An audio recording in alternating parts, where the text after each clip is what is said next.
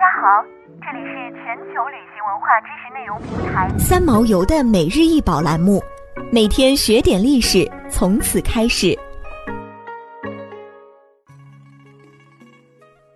每天学点历史，从每日一宝开始。今天给大家分享的是春秋时期的子仲江盘。这件子仲江盘通高十八厘米，直径四十五厘米，重十二点四公斤，折沿浅腹圈足，整齐风格质朴浑厚，造型典雅，铸工精良。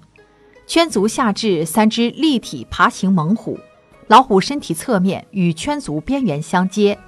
盘壁两侧设有一对宽厚的覆耳高耸，其外侧装饰有云纹，前后各攀有一条探头望向盘内的立体角龙，躯体卷尾，憨态可掬。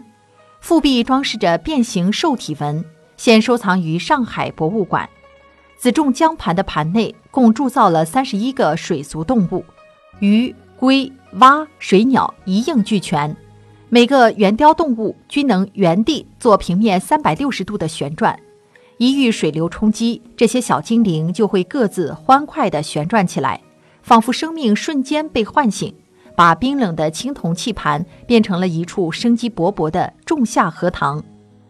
内壁铸有铭文六行三十二字：“六月初吉辛亥的这一天。”晋国的一个掌管音律和教授诗歌的官员大师，为妻子仲姜做了这件既大又好的盘，用来祈求长寿，希望后世子孙能够永远使用和珍藏。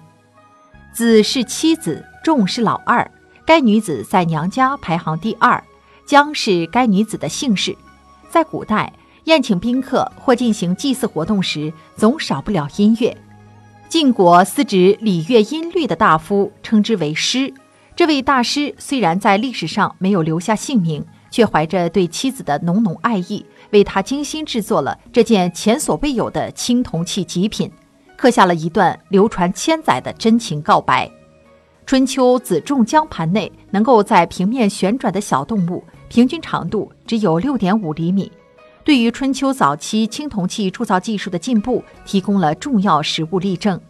这件精美的青铜盘铭文书体工整，文字精炼简要，并且有许多用语用韵异常精妙。整篇铭文是学术价值极高的史料。铭文内容说明东周时期联姻作为大国之间结盟的一种手段，不仅发生在国与国之间，而且在大国的贵族之间也有所见。说明当时跨国联姻已超出政治目的，成为上层社会的一种风尚。